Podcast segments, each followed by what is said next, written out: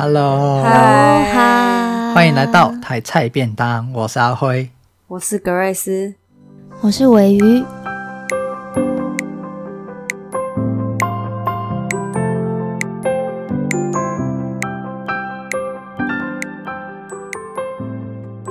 好，今天这集终于又轮到我，也没有上一集也是你的哈，哪有上一集小儿子哪是我？只是我们差了一个小儿子啊。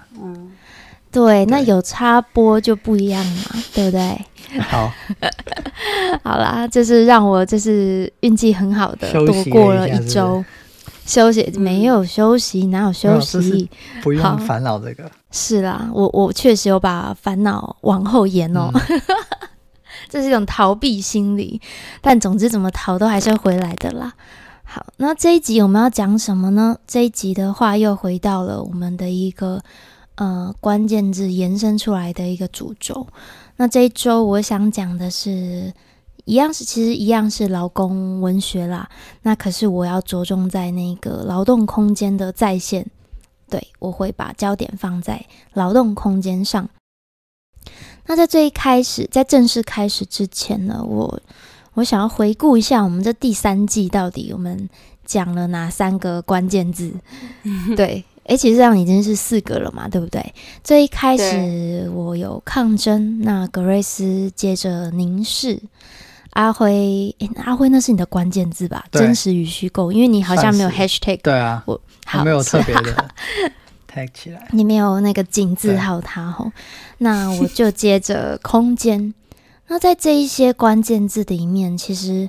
呃，我自己可能也是我的研究焦点的关系，我会把它全部并成一个蛮重要的。其实这不是说并啦，其实文学本来就有这样子的一个，我们说倾向也好，功能也好，嗯、就是文学文化跟社会，我们会发现它其实是一个共构的一个生产的与再生产的关系，嗯。那怎么说呢？也就是说，文学作品其实它不管我们是纪录片也好，或者是像我们今天读的这些散文也好，它嗯部分或者是全部都会是来自于生活嘛，对不对？这、就是我们的这个节目的主轴。嗯、那生活 对我们的我们的关键字就是文学与生活。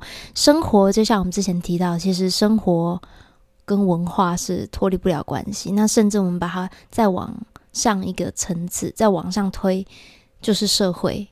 那可是透过文学作品的再现，我们会发现，文学取材于生活，那它成为社会的某部分的文化生产。对，文学作品是某某一种文化生产，可是同时，这个社会也不断的介入文学生产或者是方式。呃，文学跟社会之间，它是一个不断互相影响也互相介入的一个呃关系。嗯，好，那回到这一次我们读，我请你们读的这三部作品，这三本作品分别是顾玉玲的《我们：移动与劳动的生命记事》，呃，魏明义的《晋级工人》，码头的日与夜，以及林立清的《做工的人》。那其中的话，第三本也就是做工的人，他有被翻拍成那个电视剧，这个我跟阿辉都有看过。好，那这三本作品我就是都只有挑小小的一个短片出来，大呃一起做阅读。好，那最一开始的问题当然就是你们比较喜欢哪部作品？就像刚刚那个尾鱼，他都有提到，就是我跟他都有看做工的人这一部。电视剧，所以在我自己来看，就是呃，我会有一个可以说是回忆嘛。我我对周公德人也有个回忆，就是我在看这一篇文章的时候，嗯、我就连接到那个电视剧。那这样的情况底下，我就比较觉得那个感觉比较深，因为周公德人的电视剧里面呈现的跟我看到的这一篇其实不太一样。他们选的方向或是那个空间，其实是呈现了另外一种空间给我看。它是呈现了一个，我觉得我自己觉得是一种工人的集体回忆的样貌，就是给我看到。而他那一种，我觉得应该不算是很个人。还有的，就是不是个人的情况，而是应该是一种就是集体的回忆。那我看下来的话，我觉得会比较有感觉。但是其实我们的那一篇，我也觉得他写的比较，就是写的很好，就是文笔啊，或是风格上，嗯、其实好像比较好，是我们的那一篇。嗯、对，嗯，我也蛮同意的。嗯，我之前其实就看过我们嘛，就是怎么做都看。然后哦，原来你是看整本哦？对啊，那时候你借我我们啊，哇塞，嗯，对啊，你好优秀。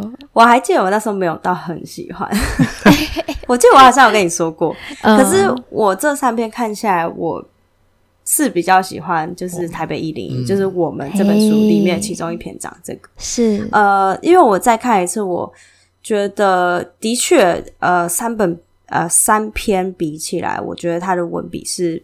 比较好的，嗯、然后包括我也非常喜欢他写空间的样子，我很喜欢他就是这一篇台北，诶、嗯、他叫什么？一零一台北一零一，对，这篇最后面他写到就是台北这个空间，就是这个都市这个空间。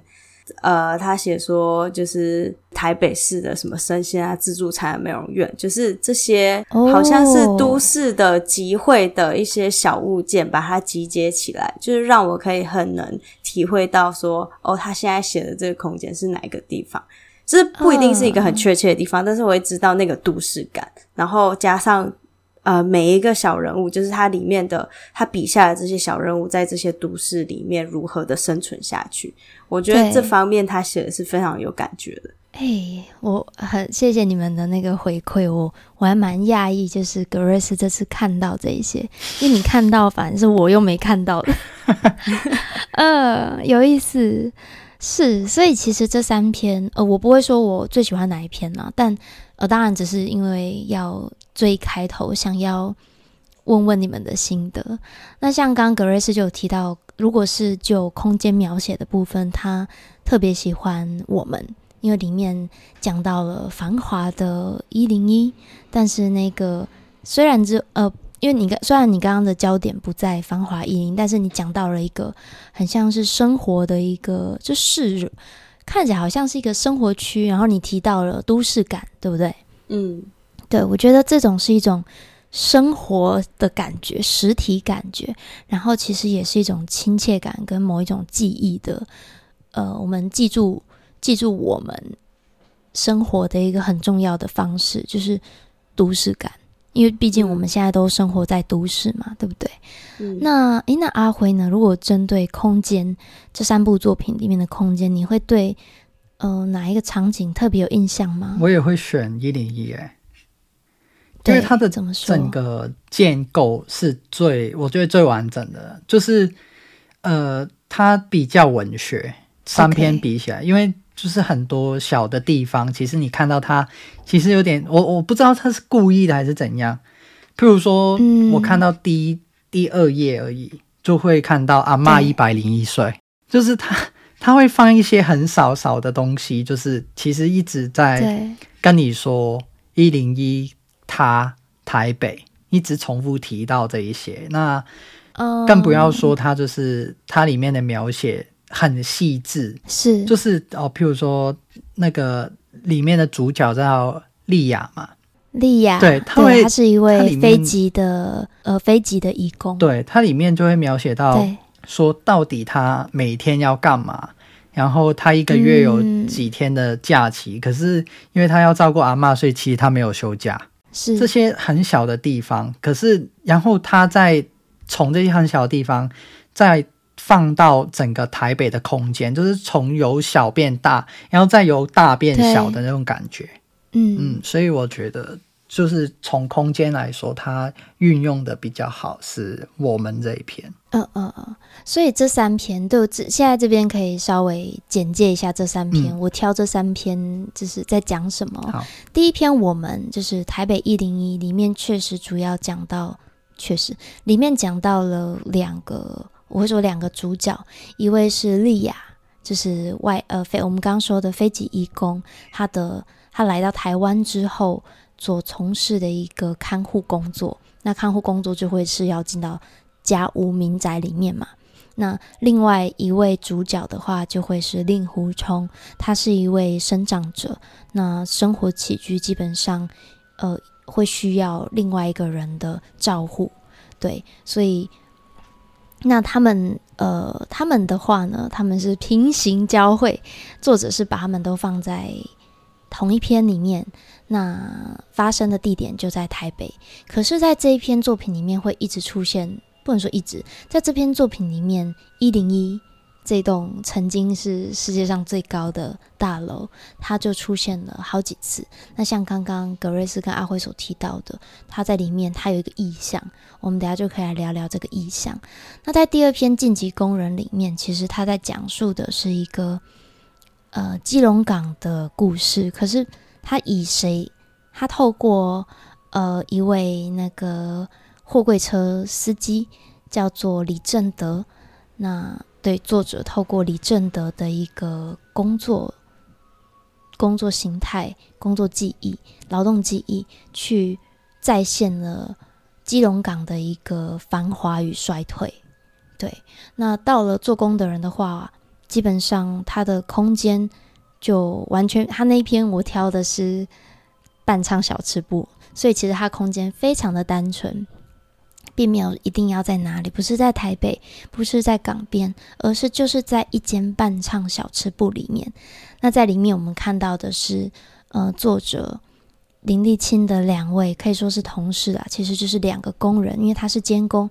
那两个工人以及两位，呃，两位那个在里面从事这伴唱小吃部里面的女性，这样子。好。对，所以这三篇其实是从完全不一样，对，完全不一样。有移工，有身障者，有货柜车司机，然后也有作者本人，也有伴唱小吃部里面的工作者，那也有所谓在工地里面工作的工人以及监工。对，它是一个非常，这三篇涉及非常不一样的呃劳动工作。以及空间，以及历史。好，那回到这三个文本里面的空间再现，呃，我不知道你们在看那个一零一这篇的时候，你们你们会想到自己吗？我还好哎、欸，还好，嗯嗯。可是那个都市的感觉是完全可以想象，就是。一样嘛，就是因为我们身处在都市里面，可以很很可以想象说，那个都市的更新的速度是非常快，然后我们要如何去跟上的那种感觉，嗯、跟就是因为莉亚她她就是中间有说到她的工作被可能她要被就是她可能要回去她的家乡，因为没有工作，对，然后这就有点像是说，好像我们在。就是这个都市淘汰率其实是非常快的，可能一个、嗯、就是可能一个出错，或者是呃，或者是像他就是他的那个他照顾的人去世了，他可能就没有工作，所以被汰换的那个几率是非常非常高，就蛮能理解就是这方面的事情。嗯，可是我自己看的时候，我是。就是我其实蛮有感觉，因为香港就是一个很多菲佣、外籍移工的地方嘛。Uh, 嗯嗯、对。那我在看这一篇的时候，我就会觉得，就我看到的这个案例，就是莉亚的那个案例，就是不能放假。其实我觉得就是他被剥削。虽然你说有给钱，那有给钱又怎么样？嗯、在这就是我会觉得钱不是最重要的。虽然他是来赚钱，可是。他自己也有他自己的生活啊。那对啊，呃，我我是想到，就是不要说香港好了，在台湾，就是在假日，就是礼拜六日的时候，其实台中的那个火车站旁边不是有个一广？对，那现在它不叫一广，好像它改名。哎，对，它东协广场，它改成东协广场。对对对对，天哪，对对对，嗯，没错。那那那个东协广场那边就会聚集很多移工嘛。其实，在香港的情况也是一样。可是，在我们看到的这一篇里面，那个莉亚，她完全没有可以去东协广场的机会，她完全不能跟其他的同乡，就是一起来到台湾的义工有任何交流，因为她就是每天都照顾她的那个雇主。就是我会想到，就是有点，就是他可能就是被护护照被收走，就是香港以前，就是可能现在也有，就是有一些坏的雇主，就是台湾现在是有对会中介或雇主，你一来到台湾之后，他就把你的护照收走，你根本走不了，或是是不能逃，就是他怕你逃避嘛。可是我觉得，就是这这个也是其中一个问题。然后它里面其实也提到很多，就除了你刚刚提的一些呃。空间问题啊，或是一些比较，其实里面它好像有多多少少会提到一些呃政府的问题，就是管理的问题，嗯、制对制度上的问题。是。可是我不，我我因为我没有去研究，所以我不太清楚到现在它是有改善的、嗯、还是怎么样。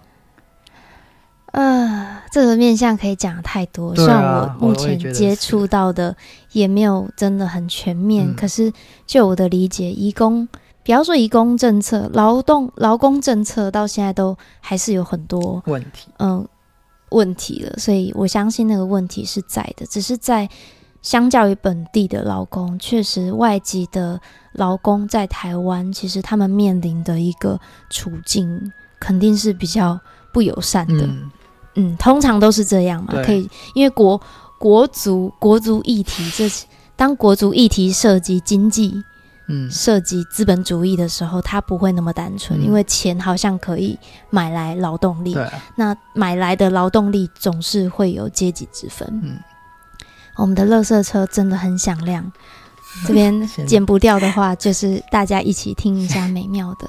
可以先可以先等个一分钟吧，就是这里。好啊，一分钟会走吗？会，应该会一分钟。好啊，可以吼。好。我刚刚你在讲的时候，我就把那个麦克风关掉，嗯、不然、哦是啊、因为也有垃圾车啊。可是两个垃圾车，你就要把我剪掉，啊、所以就、哦、不会了，OK 啦。嗯，对，有两个，哦，快走，快走了。好。所以呢，在这部作品，在这一篇里面，我们看到了一零一大楼，看到了西宁国宅，看到了西门町商圈，这些兜起来，好像原本它可能只是莉亚工作的地方，令狐冲住的社区，嗯，又或者是临近他社区周边的一个热闹的商圈。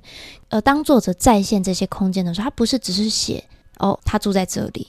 他会写说这个地方长怎样，这个地方走道上放了什么东西，那这些东西属于谁？这些谁怎么了？顾玉玲她的写法非常的细腻，细腻到就像刚刚格瑞斯所提到的，其实你是可以去想象的那个都市感。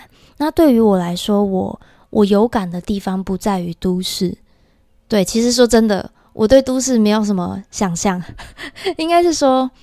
我觉得在都市底下更能凸显人的渺小啦，在这篇没有讲到，可是，在别篇会讲到那栋国宅是有人会跳楼的，就是呃，在别篇就会讲到说，这栋国宅可能不只是国宅，它可能是棋盘式的，它可能那个设计上是很容易跳楼的，嗯、那甚至会讲到说，对，就跟香港的一些国宅，我想是很相近的。嗯虽然我这次只挑了一篇，可是当这一这篇，因为我我在这是我书写的，呃，我的论文的呃研究主题嘛，所以当我把它们放在一起看的时候，其实国宅相对于繁华的一零一，我就会觉得，其实人在这边是非常写实的，非常渺小的。那对于甚至对于一个可能没有办法，几乎就没有办法自理生活的令狐冲，或是他的朋友来讲。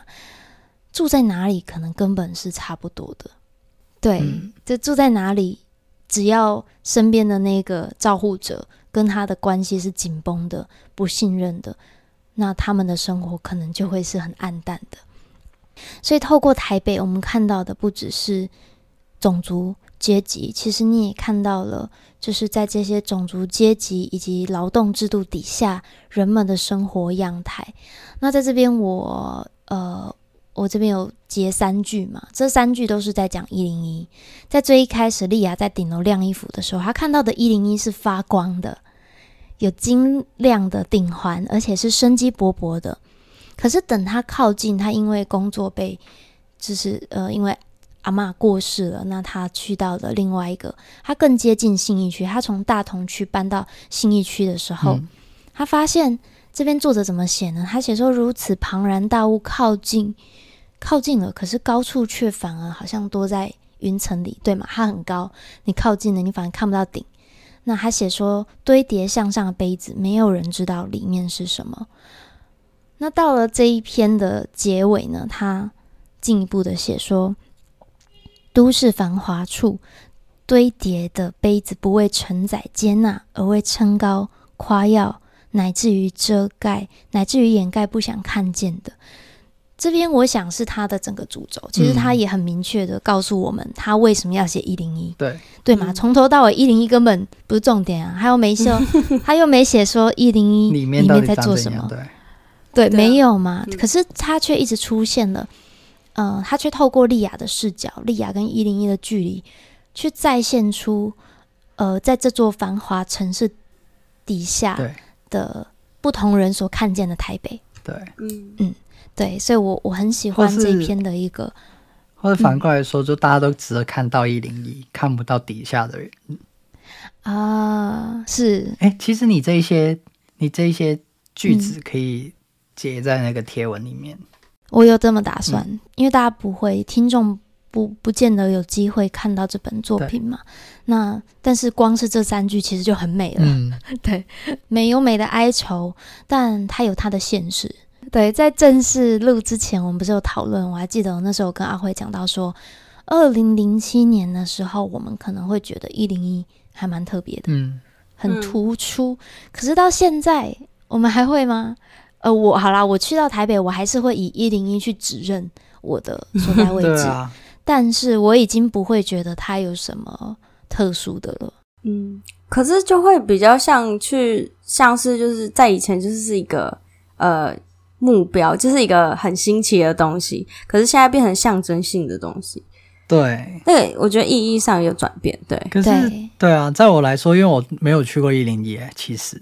就没有进去过里面，哦哦、真假？外面有经过。你是从来没有想过要？我也没有想要进去，因为我觉得就是高楼有什么差？啊、就可能它算是一个地标，是地标性的标志。就像刚刚我格瑞斯讲，它是一个象征，就象征台北这个地方。对，或许也就是因为它始终是一个象征，它过过去可能有代表性，那从某个年某个时期开始，它变成一个象征性。也是这个象征性，让它在文本出现的，呃，让它在我们里面其实成为某一种区，呃，标志啊，对，某种标志，它可以是历史的标志，也可以是阶级的标志，其实是很有意思的。对，那再进到这个下一篇，也就是晋级工人来讲的话，你们对你们对里面的空间有什么特殊的印象吗？其实我觉得它里面有一个很、很、很、很很多转变，它转变其实很快，它里面书写的速度也很快，就是它可以从它描写的很快，就是从一个地方转去另外地方，然后再转去另外地方，它、嗯、很轻描淡写的把那个过程写给你看，就是他一开始从他的呃去打工，然后去。啊、呃，那个那个叫跑船吗？就是，哎，不是，是拖货柜。不是他，他有去那个，他有去那个船上面。哦，你是说，你是说那个李正德他年轻的时候曾经对，他一开始就先去打工嘛，然后再去呃跑船跑两年，然后再去当兵，当兵完再去码头，码头之后再去拖车。他在这个这个片段，其实可能就用个三啊、呃、五六句就结束，就整个他的生活从一开始到现在，其实可是里面他的劳动空间就转变了四次，是。对，所以我我觉得他的那个片段其实是转变的很快的。对，哎，你的观察其实很好，哎，这是这个是我在。我在研究这一本作品的时候，我也会特别注重的点。嗯，对。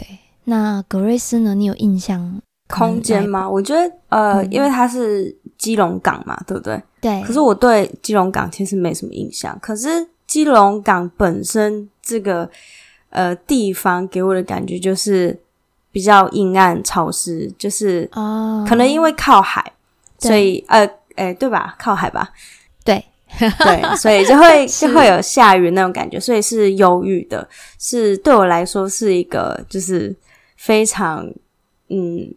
平静然后平淡的一个城市，不是一个非常有色彩的城市。可是这是一个对于呃基隆港的一个特定印象，就是它是一个很特定的区域，它是一个呃货柜进出的地方，它是一个交易的地方，它是一个经济繁华的地方。对，但是它又跟都市是完全不一样的。那其实就跟他的就是他这一部作品的名称就是。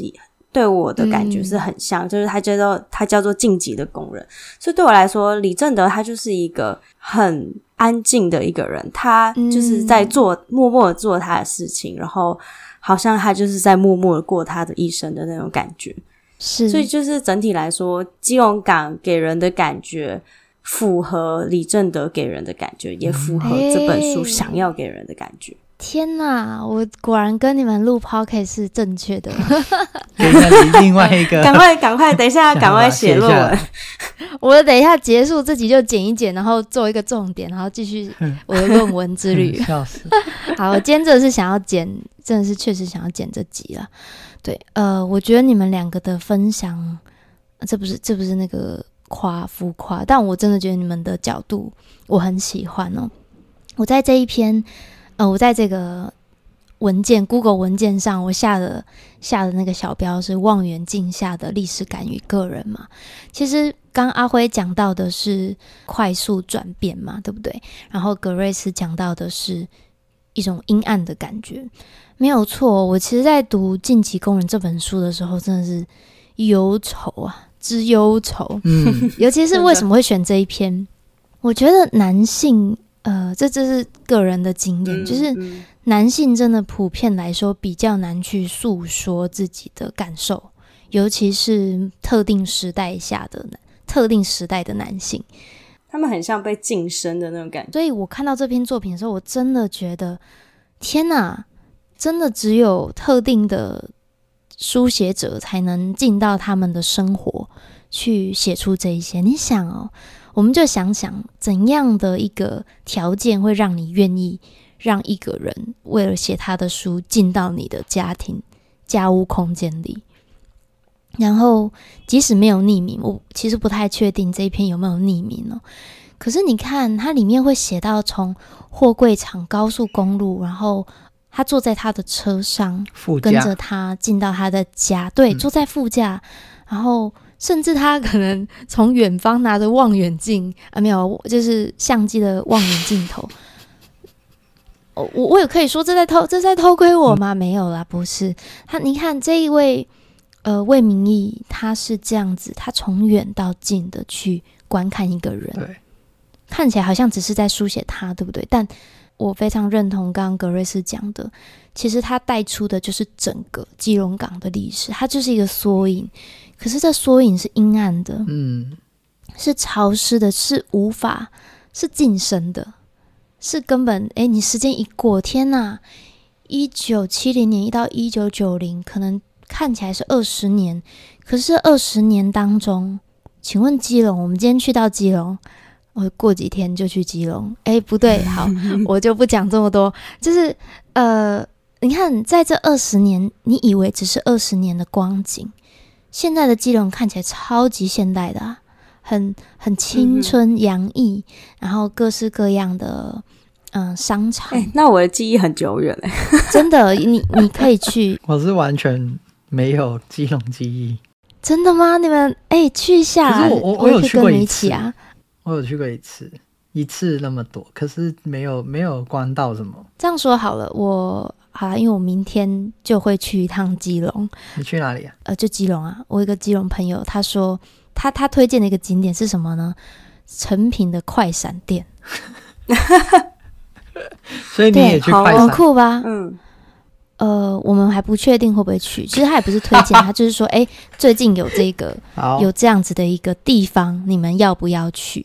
因为我们是三个朋友的聚会嘛，嗯、所以你看。这跟你们的想象中的基隆是不是很不一样？嗯，可是我记得我上次去已经是很繁华的地方，蛮现代的吧？是有电影院什么的。嗯、对啊，哎，不好意思，我觉得我们这这边可能是只能 end 在这里，没有办法讲做工的人。十分钟，好好，不管是格瑞斯的记忆里的基隆，还是阿辉的记忆里的基隆，还是书里面的基隆，或者是我所认识、我所我目前所看到的基隆。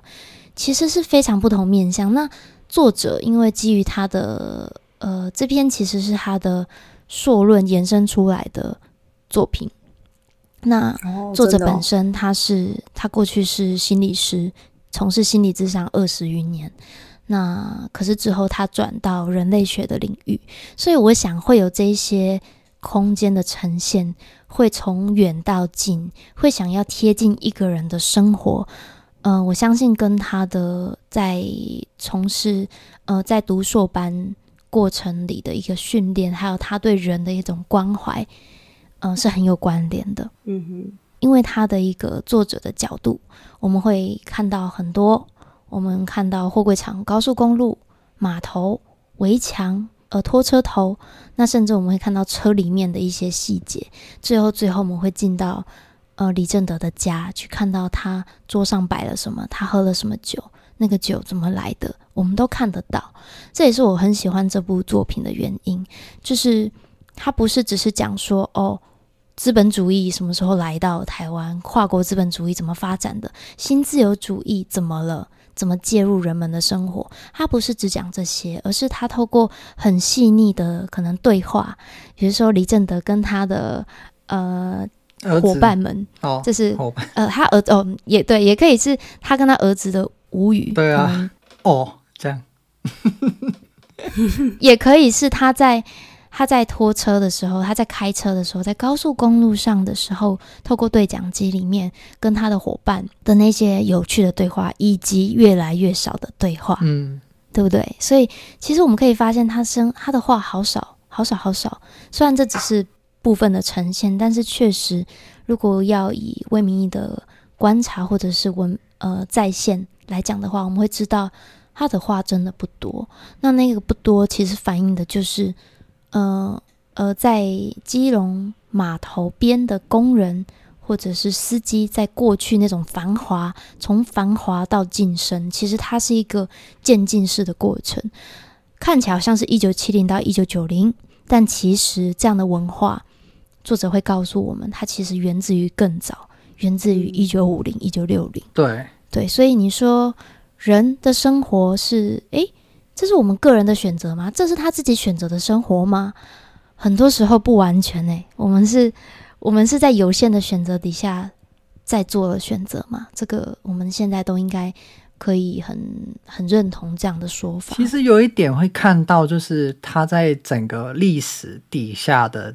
脉络就是有点是阶级的复制，就是他有里面有提到，就是李正德他的爸爸怎么样、嗯、怎么样跟他沟通呢？就是不沟通。对，然后所以他跟他儿子的关系就是这样。对对，所以有点这个实在是看得蛮难过的。对，有点就是重复了，嗯、再重复了一次阶级的这个。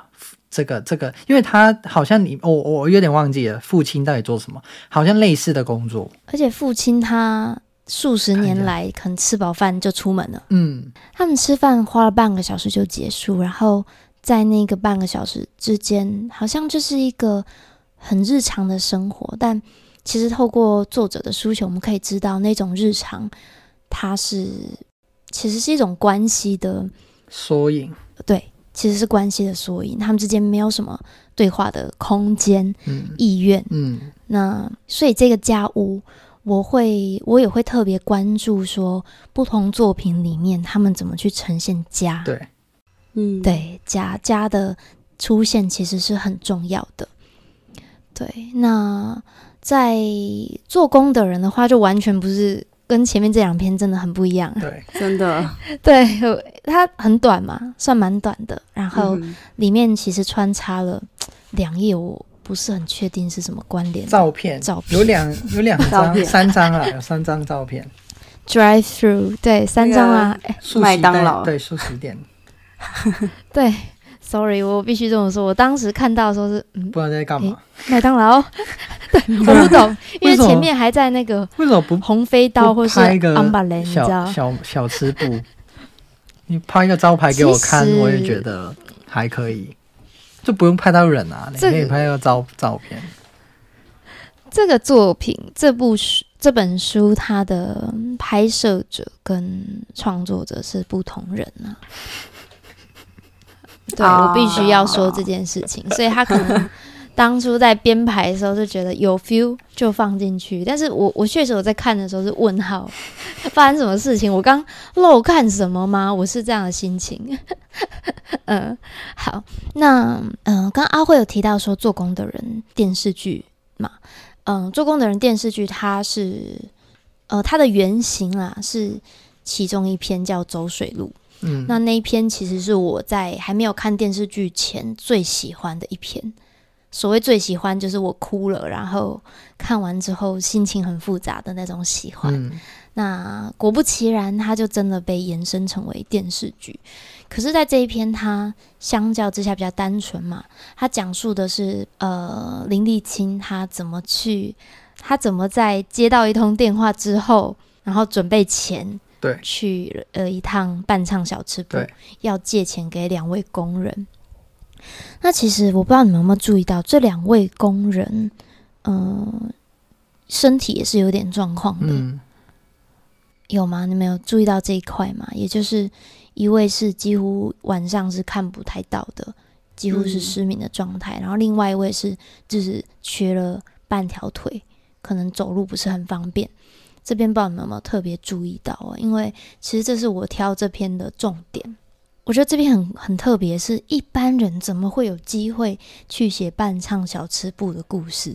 嗯，就是在伴唱小吃部里面发生的故事，不太会嘛，对不对？那再来是。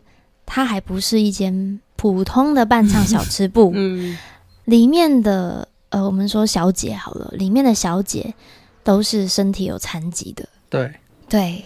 那这是我挑这篇的一个关键，也就是说，第一，我我很少听到这样的故事，然后再来是林立青，他其实在后面。写到说他不想回忆，他不是不喜欢女人，只是他想到，他光想到可能消费女性这件事情，他就会想到他这么写，他不愿意想起那背部整片的凹凸不平，可能是火严重烧伤嘛，因为他对带着变形的红色扭曲肌肉纹路，那他也不想去想起那个角度弯曲拿不起任何酒瓶，只有大拇指的右手。嗯，这其实是他在伴唱小吃部里面看到的。他是不想回忆，可是不想回忆，那他怎么办？他写下来。对，对，所以，所以在这个空间里面，在这个根本没有描述太多的空间里因为，我们看到的更多的是身体的记忆，以及其实可以说是他的阴影啦。对，作者的阴影。嗯，在里面我们看到的就会是伤痕以及残缺。嗯，身体的残缺。对，那其实这也反映着刚刚我记得阿慧有讲到的，你提到说集体工人的集体回忆。嗯，我想问，为什么你会觉得这可能是工人的集体回忆？呃，因为我觉得他用他这个身份去写，他这个就是他的观察。就除了他的案例，就是他要送钱给他两个，可能他们的手下吧，就是。要送钱给他们以外，其实有点就是他在描写这件事情的时候，他可能就是他看到的不单只是这这这一个，其实是很大部分。嗯，就是呃，怎么讲？嗯，他我我觉得他的方式就是从他个人的经历，就这一次经历去写。可是我看到的是，可能就是他们整个群体。或是那一些工人，那一些有残障的工人，或是那一些在小吃部里面工作的小姐，嗯、他们的整个生活的经验，嗯、就是我不是他没有直接描写他嘛，可是我会零零散散的，然后看到一些他们每个人可能背后发生过什么事情，可是我们都不知道，就是很多的不确定。因为他我我记得他里面就是你刚刚有提到说他们两个人呃身体都残缺，可是他也不告诉我们他为什么残缺。对，他好像就写说呃是他身体就是他眼睛看不到，可是他就没有再继续写下去吗？你你啊，是不是？我对没有，就是他就是在这边也没有很多东西他都点到为止。那就是因为他点到为止，所以让我有一个很大的空间，就是那个空间就是我自己脑中的空间，就是可以补充进去的。就是到底他为什么，或是那他们那些女女生怎么样，或是那些那些空白处，其实太太多了，在这片里面。可是可以看到的，就是你刚刚讲的，就是很多伤痕，很多残缺。对，就连他的这一篇文章也是很多残缺。我觉得你这一段又让我想到一件事情，嗯、其实就是，呃，因为林立清的作品我，我呃里面写了很多，其实算是职业伤害啊。嗯，对，像包含走水路、铁工、铁工兄弟，他们也是职业伤害嘛，嗯、眼就是眼睛的部分很多，或是没有办法久蹲啊什么的。嗯、那其实这是一个很重要的关键，因为你刚刚讲到说。呃，好像是不完整的，只是点到为止，这也是很有趣的一件事情。你看，我们现在在讨论单篇，可是单篇它其实是可以延伸出很多讨论。那那些讨论就是要回到，我们可以回到文本本身，又或者是我们可以跟其他作品去做共鸣。比如说关于身体的书写这件事情，我会蛮感动的一点是，你把在里面工作的女性工作者、女性工作者，你也把它包含进去。嗯、也就是说，这本书里面。虽然是做工的人，可是不会只只写到做工的人，就像我们一样，看起来好像在写呃没有啊。我们其实他的名字就很明确，是所有的人啊。对那可是做工的人，他在里面也包含了非常多的角色，甚至在这一篇里面还有谁出现？警察也有出现啊。嗯，警察的态度我们其实也是看得看得出来的，他其实是一种怜悯的、无奈的，也不知道该怎么办的。对，所以像在这一篇，它虽然是一个比较零散的个人经验的一个集结，那虽然在空间感上根本不在乎嘛，没有这个这个小吃部到底确切在哪里，一点都不重要，对，对不对？一点都不重要。嗯、可是也是，也就是因为一点都不重要，他所做的这些里面的描写，呃，包含小吃部通常被定位成深色场所、酒店。呃的这样子的一个说明，其实也会显得比较重要，因为就是在这种所谓好像不好，我们说不正经的地方发生的事情，难道不重要吗？如果说你把它定位成负面的，你就不去看它，那反而你会看，你其实会错失，你会错过很多真实发生的故事，这样子。嗯，所以我其实会挑这三部作品，一个很大的原因。就是我想要去跟你们讨论里面的空间意识是什么，因为我蛮注重说作者怎么去呈现里面的空间感。那从其实我们也可以看到，我们可以看到不同，就像我在开头讲的，不同社会身份的作者，拥有不同社会身份或位置的作者，他们能够切入的角度就不一样，那他们能够接触的群体也会不一样。也就是因为这样，我觉得劳动空间是很重要的。这我们可以，我我想留到结尾，我自己跳来这里了。嗯、那其实空间，就我们就会发现，它从一个物质的物理性的空间，延伸到一个，它是可以表现出历史的，甚至它可以，甚至它可以再现出人与人之间的关系。那关系里面就会有阶级的。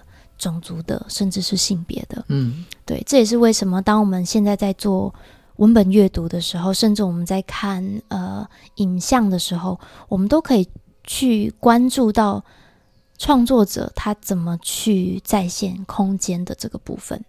对，呃，讲到这里，我就想到说，其实刚刚在开头的讨论的时候，格瑞斯有提到一件事情，格瑞斯，你那时候是讲说，你觉得。人跟空间的关系是有改变的，对不对？嗯，就是像以前我我们好像是去建造一个空间，就是在以前可能生活很不方便的时候，我们呃努力去发明，可能不管是汽车啊，或者是科技方面的事情，让我们整个生活的空间变得更便利。可是现在好像是呃反过来，人变成是一个比较被动的角色，在不管是都市发展，或者是整个经济发展，甚至是全球化，呃这么快速的发展之下，人好像被迫、呃被改变。因为空间而被改变，而这个改变好像是从底层开始。这个其实是很有趣的观察。就我刚听到你讲这个时候，蛮惊讶的，因为，嗯、呃，像我自己呃持续有在读的一个空间理论来讲，有一个关键字叫社会空间，在讲的其实就是有点，我觉得跟你刚刚讲那段很类似哦。那人们创造空间的这样的一个概念是。比较后期才有的，就是我们知道，可能地理学啊、人文地理学啊，嗯，公共空间是对这些，嗯，所谓空间是被创造的这个概念是非常社会的，也就是说，空间是社会建构，嗯、没有错。那可是好像发展到了一个阶段的时候，诶、嗯，那个方向就是就像你刚刚说的。人最初好像创造了一些空间，然后跟这些空间有了互动，有一个一个实体连接，反复的实践，就没想到到了现在，反而有一种我们好像被空间支配的那种错觉，又或者是事实。嗯、可是你提到的一个，嗯、对，是事实。你提到一个很重要的关键是，谁先？那些改变会从哪里先开始？从谁先开始呢？嗯、会从底层先开始。嗯、对。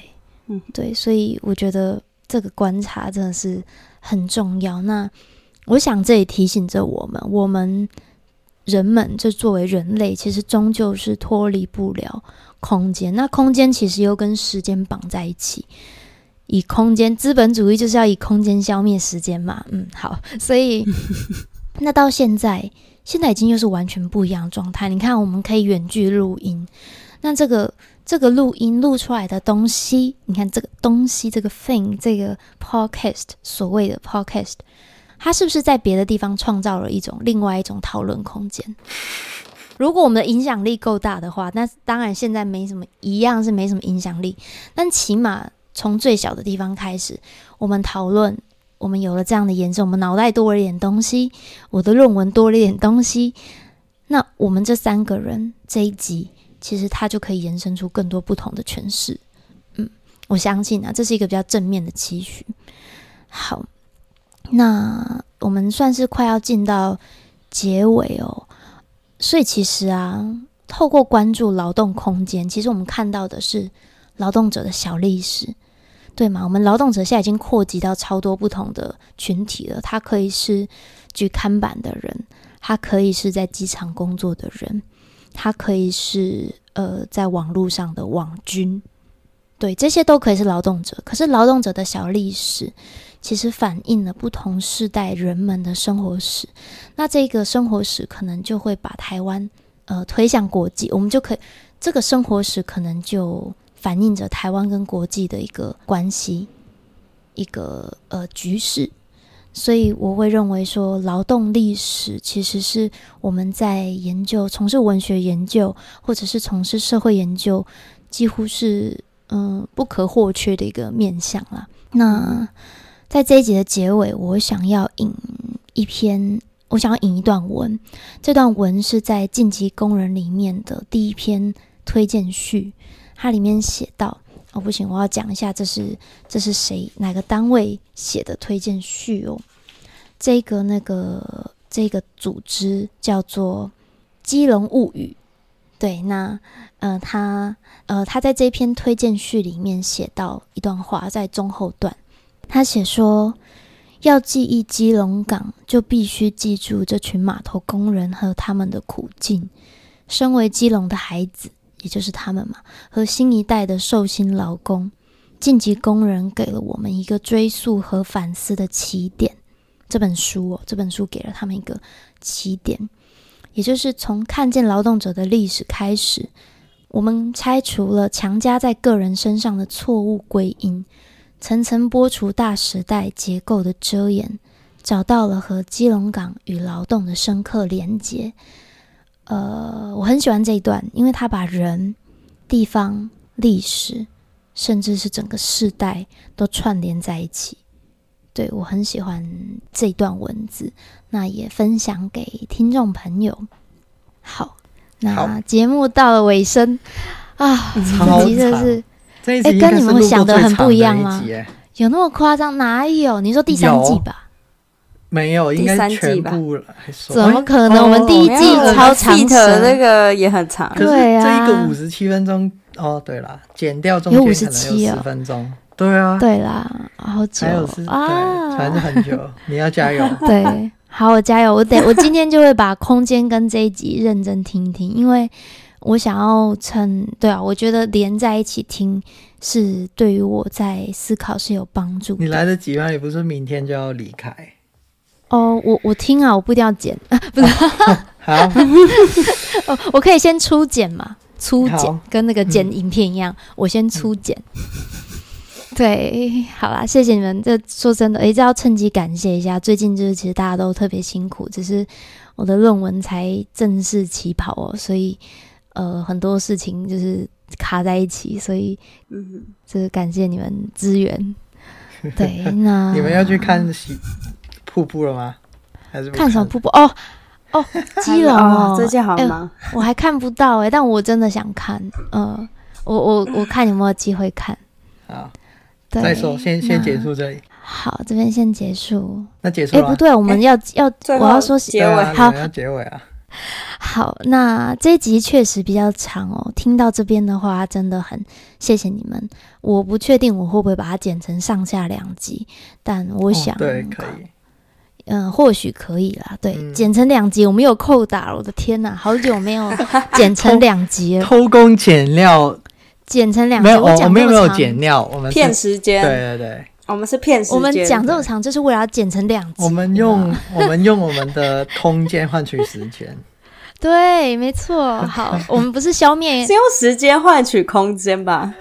对，哎，看你怎么解读啊！用这么长的时间换取我们可以休息的空间，很棒哎，很会讲，果然是那个文学研究的。好了，那我们今天先聊到这边，我们下次再一起吃饭。我们下一集讲什么啊？格瑞斯是你吗？对，哎，我的小单元还没想。哎、欸，等一下是 对，下一集是小单元。好，每次到格瑞斯就会说：“哎、欸，我还没想，这个很棒。”对啊，我还没想。我觉得很喜欢这种很休闲的态度。没关系，那我们就下一集的时候再 再说吧。好，好，那我们的节目会放在 Apple Podcast、Spotify、SoundOn、Google Podcast、YouTube、KKBox 跟 Listen Notes。嗯、我们的 IG 台菜便当里台，我要念什么？台菜便当。变汤了，从台菜变成汤。OK，欢迎大家去订阅追踪。那呃，如果可以的话，也请到 Apple Podcast 给我们五颗星。我们下次见，拜拜，拜拜。